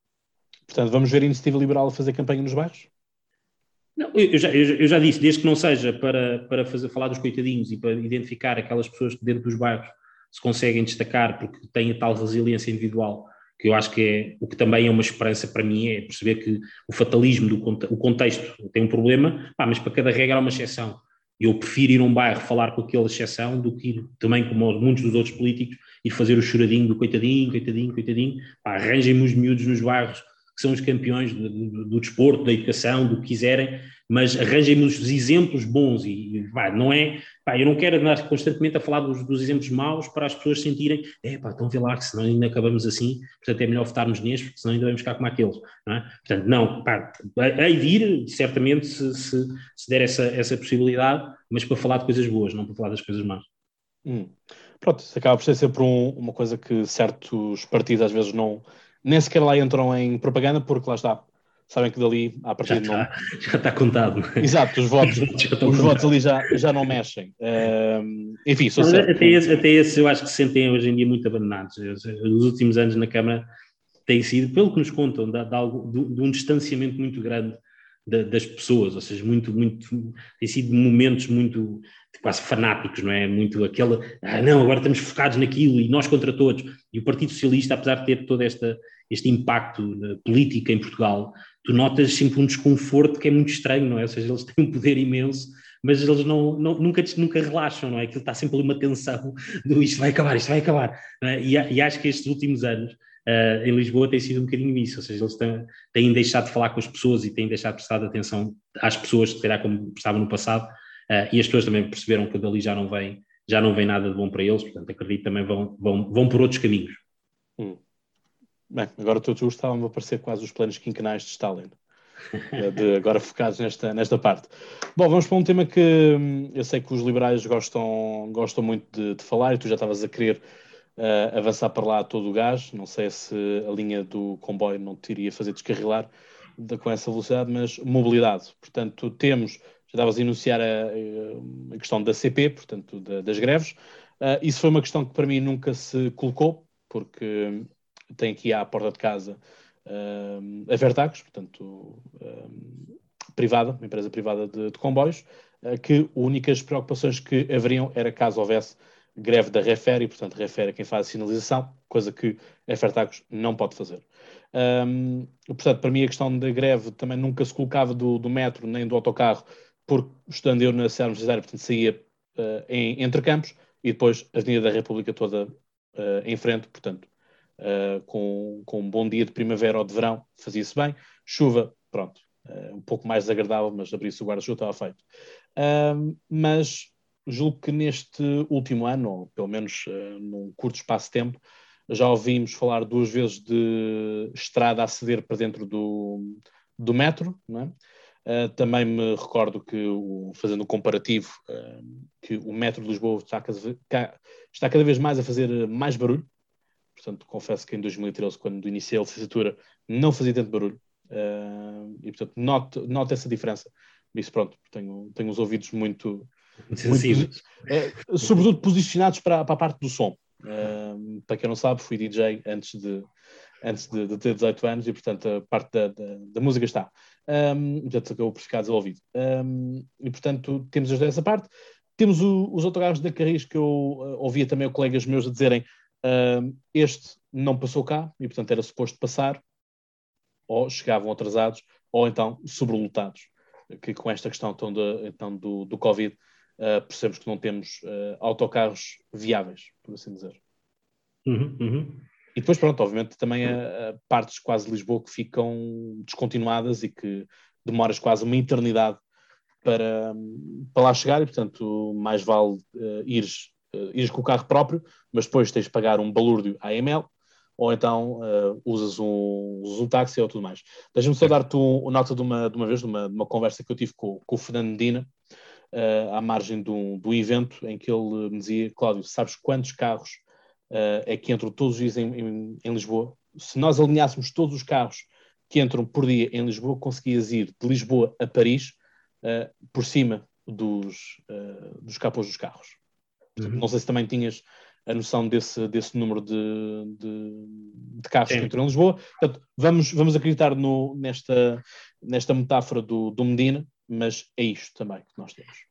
O, o, que nos, o que nos começa logo por, por sinalizar um, tema que é, nós temos essas fronteiras administrativas de Lisboa, Oeiras, Odivelas, Louros, Sintra, Cascais, uh, mas depois temos a jornada das pessoas, é? e a jornada das pessoas não, não anda nas, nos perímetros uh, de autoridade uh, administrativa que existem. Portanto, essa preocupação é uma preocupação que se materializa naquilo que é uma ideia que tem vindo a ser desenvolvida, ideia e concretizada nos últimos, nos últimos anos, nos transportes, de, dos, dos, transportes metropolitanos de Lisboa. É? E esta ideia do transporte metropolitano de Lisboa devia nos levar a uma reflexão muito séria sobre esta, esta noção de que a mobilidade deve ser vista de forma integrada e não o presidente da, Câmara contra o outro presidente da Câmara e este é desta cor e este é de outra cor. Portanto, o, o, o conceito por trás dos transportes metropolitanos de Lisboa, para mim, parece-me muito, muito interessante. Foi agora recentemente renegociado todo, todo, todo o contrato e todas as, todos os municípios, exceto Lisboa, acordaram um conjunto de, de, entidades privadas para tratar de tudo o que tem a ver, nomeadamente agora estamos a falar de transportes terrestres, de, de, de transporte público, das caminhonetes e por aí fora. Okay?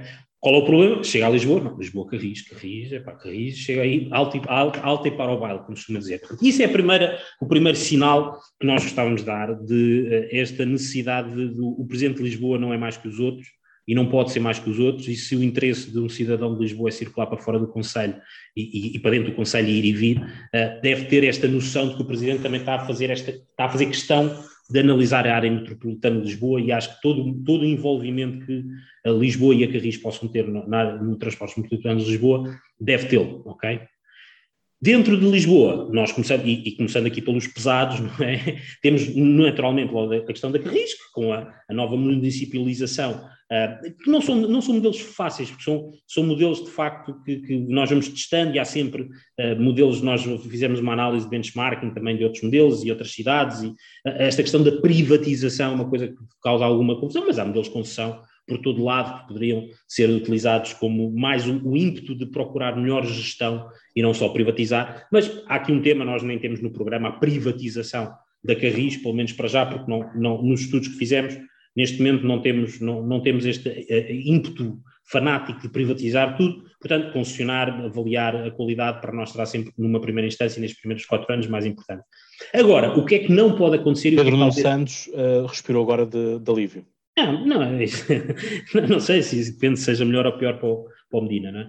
Mas o que é que, o que, é que, o que, é que passa, o que é que acontece? É que há de facto aqui uma barreira daquilo que é a entrada também de transportes públicos em Lisboa, porque depois todas as carreiras em Lisboa são concessionadas ou são atribuídas à Carris. O que faz com que um dos temas daquele exemplo que tu falaste, as pessoas porque é que muitas vezes vêm de carro? Porque uma pessoa pode vir de, pode vir de, de, de, de Mafrense, por exemplo, de Mafra, mas se vem para Lisboa e trabalha aqui na, na parte das nações, ela tem que ficar na entrada no estádio do Sporting, não é? Ali na, depois para ali e depois vem para aqui. Portanto, não há sequer possibilidade de uh, o ecossistema de metropolitano de Lisboa avaliar rotas que podiam permitir deixar pessoas de fora mais dentro da cidade e fica tudo ali no hub interno da cidade. Portanto, isto é um tema, é um bloqueio natural, ou seja, a única operadora neste momento das linhas das carreiras em Lisboa é a Carris. Isto causa logo este bloqueio, é? esta impossibilidade de outros modelos uh, fora de Lisboa poderem querer explorar essas mesmas, essas mesmas linhas. O, o, o, segundo tema está naturalmente relacionado com isto, que é, então, e, e, e as pessoas querem, querem utilizar a, a, carreira, não querem utilizar a carreira e vão utilizar mais carris ou menos carris. Há esta noção de que se as pessoas também vierem de carro, que é um, um legítimo direito que têm, esta questão dos parques dissuasores, que é um modelo conceptual que se fala há imensos anos, vocês do vosso lado têm, não é bem o conceito de parques dissuasores, porque hoje em dia, quando se fala dos parques, vocês aí, ao longo de toda, toda a linha, têm parques gigantes que foram construídos de raiz, que é fantástico, não é? Hoje em dia, nós já estamos a falar muitas vezes do parque dissuasor quase como um centro comercial, porque é o sítio onde tu vens e tu sabes que não vais entrar com o carro dentro da cidade, ah, mas deixas o carro, não é num parque, não é? Isso até tens alguns. A construir um verdadeiro, verdadeiros parques dissuasores à entrada da cidade, onde as pessoas consigam ter esta noção de que a partir dali, com a micromobilidade ou com outro tipo de mobilidade que possa ser intermodal, não é? Também consigam depois chegar aos seus locais, não é? Portanto, esta questão do criar, criar alternativas em vez de proibir, epá, para nós é, é, fundamental. Portanto, toda esta questão associada à carris e à circulação do carris é um bocadinho isto que nós chamamos o liberalizar, não é? É no sentido de permitir que outros possam explorar a cidade e entender que, epá, porque é que não pode haver Ubers, Ubers, caminhonetes Uber, não é? Mas não, não podem, porque depois não podem utilizar a, faixa base, não podem ser entendidos como uma, como uma entidade pública, e é isso nós gostávamos que houvesse maior, maior abertura da parte da Carris para que pudesse também competir um bocadinho mais, e nós sabemos que a competição é sempre um, um, um estímulo uh, para qualquer gestor de bem, uh, e isso podia, podia ajudar muito. A questão do metro é uma questão que nós não temos, naturalmente, jurisdição por aí além no, no contexto da Câmara Municipal de Lisboa, não é uma empresa municipal, a Carris sim, no entanto, entra, entra ali num, num tema, pá, se nós formos ver a linha circular, isso deve ser bom, deve ser mau, qualquer decisão hoje em dia que, que demora uma, uma escavação do metro, provavelmente, irá demorar 10, 15 anos, pá, para mim estou no, epá, se querem fazer, façam, ok? Porque a maior parte das vezes nem, nem é por fazer, é mal, ah, vai fazer porque vai ajudar à estrela ou vai ajudar aquele, pá, daqui a 15 anos, sei lá, daqui a 15 anos, sei lá quem é vai ajudar. Portanto, objetivamente, quando se quer fazer obras públicas desta magnitude, quer-se fazer uma utilização de fundos europeus sem outra, que já está o dinheiro ali, o que é que eu faço isso, o que é que eu faço isto. Portanto, se querem entreter a fazer um metro, façam, para não, comecem o mais rapidamente possível e não demorem tanto tempo como demorar, demoraram na obra do metro de arroz, que era para estar concluída há dois ou três anos e continua fechado ali. Portanto, tudo o que sejam obras desta magnitude, para mim eu não chamo mobilidade. Portanto, é infraestruturas, é, é utilização de fundos públicos, porque a mobilidade em que nós acreditamos é naturalmente uma tendência, uma evolução para, para a micromobilidade e para este conceito de micromobilidade, mais associado, associado a esta mobilidade flexível, não da carreira certa, mas da utilização de outros recursos naturalmente, que possam, possam ajudar a esta, mais uma vez, intermodalidade, não é? Ou seja, não ver como é que eu vou daqui para ali. se calhar em dois transportes, dois modelos, dois transportes. Portanto, e isso é sempre muito mais flexível. E aí entra o tema, claro, o tema-chave das ciclovias e toda esta questão das bicicletas em Lisboa e por aí fora. E a mim, a mim preocupa-me principalmente esta ideia, e reparem, eu, eu acho que as pessoas eu tenho, uma, tenho esse, não sei se é um defeito, hoje em dia parece um defeito, que é achar que as pessoas são bem intencionadas, por exemplo, há, há, boa intenção quando se quer fazer 200 km de, de ciclovias em Lisboa, portanto a intenção é justa, é, alguém que acredita numa forma diferente de mobilidade na cidade e num lifestyle diferente, mas outra coisa é tu depois ultra, deixares de vidrar por este tema, eh, das ciclovias, eh, não sei se por excesso de ego ou de, de, de convicção excessiva, ignorares tudo à volta ignorares que, de facto, o plano de mobilidade deve considerar essa intermodalidade, ou seja, como é que as coisas combinam umas com as outras. Como é que combina o andar a pé, o andar de bicicleta, o andar de trotinete, o andar de carro, o andar de, de, de, de caminhonete, o andar de metro. E como é que isso tudo encaixa na cidade, em particular na cidade de Lisboa. E é isso que às vezes Sim, por exemplo, nós... eu não consigo entrar com a bicicleta no, no autocarro, proíbem-me de entrar com mas, mas é esta intermodalidade, estás a ver? Mas no metro já consigo. Mas é, é este, e, e, lá está. O, o que eu acho é que uh, o vereador... E, portanto, e, no entanto, dou-te aqui um comparativo com a minha segunda cidade, que acaba por ser Paris, uh, que os autocarros, na parte da frente e na parte de trás, claro, têm lá mas, mas porque é pensado, porque é pensado de forma integrada, que é isso, ou seja, o, quando diz ah, o tema das ciclovias, o tema das ciclovias e não também é uma Câmara Socialista. Mas, não, e, e, e, e, nós estamos a falar sempre de exemplos e devemos copiar boas práticas e por aí fora, mas mas é a questão de se ter de discutir a ciclovia já no, no, nós e os outros. És contra ou és a favor? A polarização que nós passamos a ter do tema bicicletas e ciclovia deitou, deitou para trás aquilo que era o tema, que era aquilo que é a mobilidade, a mobilidade combinada, a mobilidade de vários veículos. E passamos do tempo, és a favor ou és contra as ciclovias? Faz-me essa pergunta, uh, Cláudio. És a favor ou contra as ciclovias? E eu, genuinamente, o que eu digo é, eu sou contra a ideia, que é a sensação que eu fico, de o vereador da, da, da mobilidade, ou Fernandina, ou, ou, ou, a AML, portanto não sabemos bem quem é que toma conta da mobilidade na, em Lisboa, mas pronto, esta equipa que aqui está dá aquela sensação que descobriu a fórmula mágica, que é como aquele, aquela pessoa que quer ter um filho, pá, mas está, está muito ansioso, então o que é que vai, em vez de ter uma, uma, uma, uma senhora a, a ter nove meses para nove meses para ter um filho, arranja, tenta arranjar nove senhoras para ter um filho no mês. É? E, e, acho que é esta a sensação. Ou seja, ninguém é contra as ciclovias. Agora, esta velocidade a que se quer estruturalmente, nós não estamos a falar de uma coisa uh, digital, nós estamos a falar de uma coisa estrutural. A velocidade a que se quer avançar esta ideia de prescrição, de, ok, então mas para passar aqui a ciclovia acaba-se com o estacionamento. Depois alguém diz, pá, mas não há estacionamento. Não há estacionamento, não devias ter carro. Não tem, não, o carro faz mal às cidades, vende o carro. Ou seja, esta aceleração que se criou vai provavelmente estragar o, o, o que aquilo que era de bom, que era haver um propósito, todos concordamos, procurar maior micromobilidade, uma mobilidade muito mais verde, mais na, na, cidade, mas num espaço temporal em que se compreenda que isto não é só um tema de Alcatrão e de construir ciclovias, é um tema cultural, é um tema que vamos ter que adaptar as pessoas e evoluir as pessoas. Nesse sentido, das pessoas convencerem-se que isto é bom proibir uma pessoa dar esta ideia, tem dois carros, devia ter um. Como é que, é que a Câmara tem a ver se tem um carro ou tem dois carros, ou os carros que quer ter, não é? Portanto, esta ideia, e não é agora, é este ano, não é? E vamos proibir. E carros, portanto, é esta ingerência para tentar acelerar as coisas, para mostrar trabalho, não é assim que se colabora com as, com as pessoas, não é assim que se cria boa vontade em torno de conceitos tão importantes como a micromobilidade, como as bicicletas, como as ciclovias. E é essa guerra que se instalou na cidade.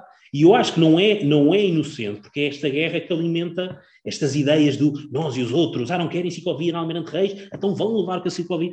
Epá, então depois toda a gente vai ali e aquilo não faz é sentido para ninguém, não é? Portanto, e nós ficamos, mas... Sim, é, é que, tu, olha, tu, olhas para, para, a Avenida da República e, e olhas para a Avenida Fontes Pereira de Mel, tem espaço. Claro, epá, e, aqui e, não, é e por isso é que tens, e por isso é que tens do lado direito e tens do lado esquerdo. Agora, Almirante Reis, e, e, está, e está-te a falar um ciclista, um, e, que, e que usa bicicleta para, para locomover muitas vezes em Lisboa uh, Almirante Reis para mim não faz sentido. Claro, mas, mas, mas isso é tão evidente que só uma, esta, este apelo da confrontação, lá não queres, então nós vamos mostrar o nosso poder e nós é que mandamos. Porque não faz sentido. Ou seja, e, e isto é o que nós temos conseguido perceber, que é provavelmente um dia haverá uma solução que irá promover a circulação naquela zona da cidade, que é uma importante entrada na cidade naturalmente. Mas não pode ser assim, não pode ser contra as pessoas, não se pode estar a fazer ciclovias contra os moradores, contra os, os comerciantes, contra os lugares de estacionamento, não pode ser este modelo. Não é? Mais, o, tal, o, o tal modelo que falava de nós dizemos há um problema de estacionamento e nós dizemos, epá, temos o nosso programa, nós queremos resolver o problema do estacionamento. Porque este é um problema das pessoas. E se as pessoas têm um problema de estacionamento e, as pessoas, e os governantes dizem, ah, têm, vendam o carro e utilizem as ciclovias. Mas esta gente, ou seja, eu falo, falo com as pessoas e as pessoas dizem que ao final do dia vão buscar os filhos à escola e andam uma hora à volta da sua casa. Porque há zonas da cidade que naturalmente não têm garagens. E não estamos a falar de zonas do interior. Vais para São Domingos Benfica, são prédios que foram construídos há 50 anos, 40 anos, e que não têm, não têm quantidade suficiente de, de lugares de estacionamento, estacionava na rua, etc. Pronto, a EML entrou por ali, lugar de estacionamento, tudo certinho, etc. E as pessoas, na sua casa, passaram a deixar de conseguir estacionar o carro à porta da sua casa. Portanto, é uma questão de timings. Não pode quer dizer poder, que aquilo... Pode poder convidar pessoas para a sua casa, porque, não, não, é, pá, porque o, caos, convidado... É? O convidado depois está a olhar para o relógio quando é que tem que, quando é que, tem que ir. E, aliás, eu e tu até tivemos um problema semelhante que foi a aplicação deixou de funcionar para pagamentos. Sim, epá, eu... Aliás, para teres a noção, eu fiz um pagamento no. Portanto, estamos no mês 8, mês de agosto. Eu fiz um pagamento em maio, um carregamento de 10 euros na aplicação, uh, que não foram utilizados, não estão disponíveis, mas também ainda não respondi, uh, não, não tive resposta por parte da email sobre esses 10 euros. Sim. Não, porque, porque são, são, são, são temas que têm, exigiam muito, pá, muito menos exposição a estes egos políticos e estas, estas jogadas de, de, de, entre Câmara e EML, empresas municipais. Portanto, são temas estratégicos, deviam ter a bondade de todos, toda a gente estar alinhada naquilo que é a estratégia de mobilidade da cidade, conseguir-se consertar, mas já não se consegue fazer isto. Entramos aqui numa jogada que é da esquerda, direita, dos bons, dos maus, dos públicos, dos privados, pá, que já ninguém consegue com bondade dizer, pá, ok, não se consegue em três anos, vamos em cinco, mas vamos continuar no mesmo rumo. E é isto que nós queremos também trazer, ou seja, aqui há alguma noção de realidade e que se as pessoas eh, precisam de estacionamento, nós temos que conseguir fazer transições de modelos, não podemos fazer cortes nos modelos. É? Isto só é possível fazer quem tem um espírito de autoridade muito maior de concilio, conciliação. Alguém que está a utilizar o dinheiro, pá, que está lá, é? mas eu tenho aqui o dinheiro, o dinheiro é, está aqui a jorrar, não é? os impostos estão aqui a jorrar. Portanto, é este sentimento que não é porque se consegue ou que se consegue fazer as coisas que se devem fazer as coisas. E nós, da Ciclovias, acreditamos muito nesse modelo e na evolução, achamos que a aceleração se está a querer trazer para a cidade não justifica, porque depois nós vamos, vamos olhar para relatórios eu não teria lia um relatório sobre a visão que nós acreditamos, que eu acredito até, porque também é trabalho há alguns anos, a visão de sustentabilidade não é só uma visão de sustentabilidade ambiental, não é? Ou seja, uma cidade que é uma cidade sustentável é a combinação da dimensão ambiental, da dimensão social, da dimensão económica, e é, é todas essas variáveis conseguirem avançar de uma forma consistente que tu fazes com uma cidade de progresso e desenvolvimento. Não é este, agora, agora somos bons no ambiente. Está bem, mas as pessoas são pobres, não é? Ou seja, estás, a, estás a, salvar o ambiente, mas as pessoas vivem na pobreza. Portanto, e, e estava a ver um relatório em Lisboa, por estranho que pareça, Uh, estava a ver um relatório sobre os, os, Sustainable Development Goals, os 17, uh, e Lisboa não vem nada bem classificada, porque tens, tem, identificas estes, estes movimentos de aqui vamos atuar, não é? Mas depois tem indicadores, outros indicadores de sustentabilidade muito baixos. E mesmo nestes que dizem, não, somos os maiores da, da, da, das bicicletas, mas é da construção de quilómetros de bicicleta, não é massificação da utilização. Portanto, tudo isto vai levar muito tempo e tem que levar tempo e as pessoas têm que ter paciência e não podem entrar em guerras como aquelas que nós assistimos hoje na cidade. Sim, porque é, é muito isso. Eh, e, portanto, eu por exemplo, o ano passado só não só não atropelei um, uma senhora porque, enfim, bons travões. e a senhora disse, tem essa cultura, não é? No outro dia alguém me dizia, alguém me dizia, pá, sabes que eu já sabia há muito tempo, mas é uma, uma história engraçada, que se, hum. se houver no, no, Rio, se tiver um barco à vela e um petroleiro, o barco à vela tem prioridade em relação ao petroleiro. Portanto, está nas leis, não é? Está nas leis da navegação que um barco à vela tem, tem, tem prioridade ok? Mas, mas, ambos os lados não só conhecem as leis, como conhecem a lei da física, é? da confrontação entre massas. E hoje tu tens esta aceleração e não existe cultura, e temos que arranjar instrumentos naturalmente para o fazer, das pessoas, as próprias pessoas, terem cultura de andar a circular, no, basta falarmos ali, por exemplo, da Avenida do Brasil, em que a, a ciclovia é no passeio, não é? Portanto, e as pessoas não têm esta, esta cultura. Então, e aí, e aí na, no Parque das Nações também o é. Em frente, cima, na, na, rotunda, na rotunda em frente ao... Basta Gama. Não. Uh, o restaurante, o Guilty. Sim, sim, sim, é no, aqui no... O Guilty, eh, se olhares para o chão, vês dísticos da bem, de bicicleta, portanto, são, são é coisas, são, por isso é que eu acho que são, são movimentos que são muito, a direção é esta, deixar isso muito claro, mas toda essa aceleração está-se a ignorar que isto não pode ser por prescrição. Nós não estamos a falar de algo que se possa prescrever, estamos a fazer, a falar da culturação. E a culturação tem que ter o seu tempo, vai demorar o seu tempo. Estes sinais, eu acho que são positivos, acho que entraram no exagero do fanatismo e só vão, só vão, só vão colocar uns contra os outros, uh, e isso não, é, não, não vai trazer certamente nada de bom. Exato, portanto, esta senhora olhou para mim e disse: A senhora está aqui no meio da ciclovia. Ah, mas eu só estou aqui a passear. E eu, está bem, mas tem ali o passeio. Uh, passeios esses que o Fernandina também, uh, no, no evento, disse que a razão pelo qual mandou alcatroar, porque as pessoas se queixavam, os, velho, os velhotes, uh, que um, tinham medo de sair à rua porque a calçada escorregava, não é? Portanto, e a calçada é, é um pouco também aquela relação amor-ódio, é? Uh, é muito bonita, mas não chega a ser muito prática. Pois. Não, mas são, são detalhes e, e, lá está. aí nós hoje, no passado, isto é o problema muitas vezes da, das decisões públicas, é que tens de ter uma decisão, não é? É tirar a calçada ou meter a calçada. Podem analisar as coisas em detalhe. Hoje em dia, obviamente, voltando ao início, obviamente quando nós temos um ajuntamento de pessoas com papel, não é fácil tomar decisões e, e, e perceber não só se as decisões são, bem, são fundamentadas, mas sobretudo avaliar os seus impactos. E isto só se consegue com a tal modernização, quando tu tornares a cidade muito mais digital, muito mais sensorizada, para que seja a cidade a dar-te essa informação de onde é que estão as coisas, o que é que está a acontecer. E é isto que se chama smart cities, é as cidades começarem a ser geridas em função dos dados que se recolhe delas e não das opiniões dos vereadores e dos presidentes que vão circulando pelas cadeiras do poder. Muito bem. Uh, Bruno, da minha parte não tenho mais uh, nenhuma pergunta a fazer deixo-te aqui um pouco de tempo para fazeres um apelo final. Eu, eu gostava de, agradecer, não, ou seja, não só pelo, pelo convite, mas por este esforço que outros dirão que ah, pá, ninguém vê os podcasts, mas é, é, muito satisfatório nós podermos falar com pessoas sobre política e, é, e, e pode, pode não, não haver ninguém ver, espero que alguém veja, mas isto é, é isto que nós também queremos, as pessoas possam ter as suas iniciativas e possam ter os seus sonhos e possam implementar os seus sonhos. Portanto, quando nós dizemos que queremos uma, uma Lisboa mais liberal, uh, isto é que quando nós dizemos os privados, os privados são as empresas, mas também são as pessoas, são as famílias, e nós queremos que as decisões sejam cada vez mais das pessoas e das famílias. Nós vamos relançar a economia, vamos relançar a sociedade neste pós-Covid. E nós acreditamos que o Partido de Iniciativa Liberal tem que ter um papel muito mais presente neste relançar, porque se nós tentarmos com os partidos do passado, nós vamos voltar ao passado e vamos continuar a atrasar o nosso desenvolvimento, não só do país como da cidade. Portanto, nós acreditamos que, e os objetivos naturalmente para o nosso partido são conseguirmos ter, estar na, na, variação e conseguirmos ter um vereador liberal, porque essa é a mensagem-chave. Nós acreditamos mesmo que um vereador liberal pode começar a fazer a diferença. E queremos começar a construir esta presença, porque seremos certamente uma voz muito ativa na defesa daquilo que é o, os interesses individuais e das famílias, em detrimento daquilo que são os interesses uh, só dos públicos ou, do, ou, só do interesse dos partidos. Portanto, nós queremos manter o dinheiro uh, no bolso dos, dos, dos, contribuintes e não queremos que venha demasiado ou mais do que deve vir para a Câmara. Nós queremos, de facto, que a Câmara seja, esteja ao lado das pessoas e não esteja à frente das pessoas. Nós, na verdade, queremos que a Câmara saia da frente daqueles que querem mais e queremos que a Câmara não deixe ninguém para trás.